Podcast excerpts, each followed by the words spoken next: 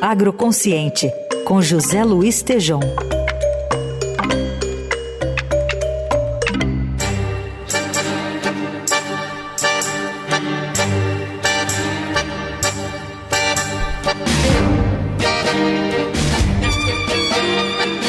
Imaginando o Tejon com uma rosa presa assim na, na boca dançando tango agora, será? Essa sexta-feira? Bom dia, Tejon! Bom dia, bom dia, Carol, Raíssa, ouvintes. Bom dia. E, e, e, e, vamos de tango hoje, é tango? É tango, é tango. Nosso assunto é Argentina, então queremos te ouvir um pouco sobre o que está acontecendo ali, desde os anúncios que estão sendo feitos pela equipe, especialmente econômica, de Javier Milei, novo presidente que tomou posse há alguns dias, especialmente no que diz respeito hum. a câmbio e a questão da agricultura e de exportações e importações, Tejon. Muito bem, Carol. Você abrindo aí com o tango, tem alguns tangos maravilhosos, né? Que foram também em parceria com o brasileiro, Lepeira, né? Então, muito cuidado, né? Com essa proximidade aí.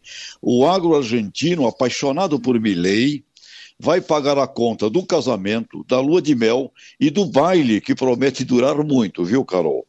Retenciones, impostos para todo agro. Essa é a informação que nos chega da Argentina, uma taxa universal de 15% sobre toda a exportação e na soja mantidos os atuais 33%. Então, essa decisão desagradou profundamente as lideranças agro da Argentina, que afirmaram, abre aspas, tínhamos expectativas e agora é incerteza, disse o Carlos Aquetoni, chefe da Federação Agrária Argentina. O presidente da Sociedade Rural Argentina, Nicolas Pino, disse, a medida não nos satisfaz, não concordamos. Então, ouvintes, essa ideia de taxar exportações agropecuárias, o setor foge dela como o diabo da cruz. Aqui no Brasil já tivemos isso num período da década de 80, também quando vivíamos uma crise inflacionária brutal e economia estagnada. E foi depois da loucura econômica do governo Collor e do seu impeachment que tivemos o Plano Real. E da mesma forma, a Lei Candir, de 13 de setembro de 1996, isentando ICMS dos produtos primários e semi-elaborados exportados no, pelo Brasil. Agora, o tema Carol, e ouvintes, vira e mexe, ele reaparece sob o, a, os vorazes tentáculos né, de sugar o lado econômico que ainda gera oxigênio para o país. A produção, a originação primária é ponto de apoio para ser alavancada pelos demais elos das cadeias produtivas do antes e do pós-porteira das fazendas, ou seja, indústria, comércio e serviço.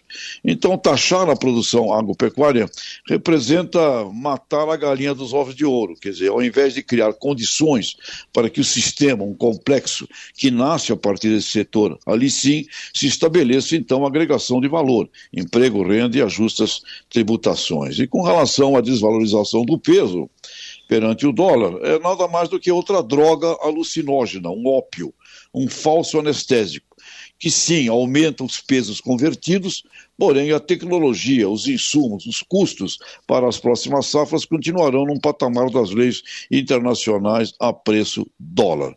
Então, Carol, Reis ouvintes, a Argentina vem de uma crise climática também e seus produtores rurais estão agora num momento crítico para decidir os próximos passos. E eu diria que implicações isso tem aqui com o Brasil? Tem é que essa situação toda, ao lado de condições climáticas, na minha opinião, nós vamos ter ter aumento do preço de commodities ao longo da safra 2023-24. Então aqui é a moral da história, viu? Carol Reis e ouvintes, agronegócio, agronegócio e governos, cuidado, melhor não fazer muita parte, viu, Carol? E, Tejo, de alguma forma o Brasil pode se talvez beneficiar desse aumento das commodities ou vai ser só ruim para o Brasil também? É, essa coisa é sempre assim, muito, eu, não, eu não gosto, porque, é, enfim, a Argentina é um grande cliente brasileiro, não podemos esquecer disso, né? E nós também importamos produtos deles, etc., o próprio trigo, etc. Agora, assim, se você olhar para quem está hoje no Brasil com a produção uh, não que conseguiu passar pela nossa dificuldade climática, eu diria que a perspectiva de preço para soja, para milho, uh, para trigo, para tudo que a gente está produzindo é uma perspectiva positiva uh, de crescimento de preço que os agricultores então vão gostar. Muito bem, participação de Tejão hoje aqui no Jornal Dourado. Valda na segunda-feira conosco. Valeu, Tejão, bom fim de semana, viu? Bom fim de semana e dá-lhe o tango aí, Carol. dá-lhe o tango.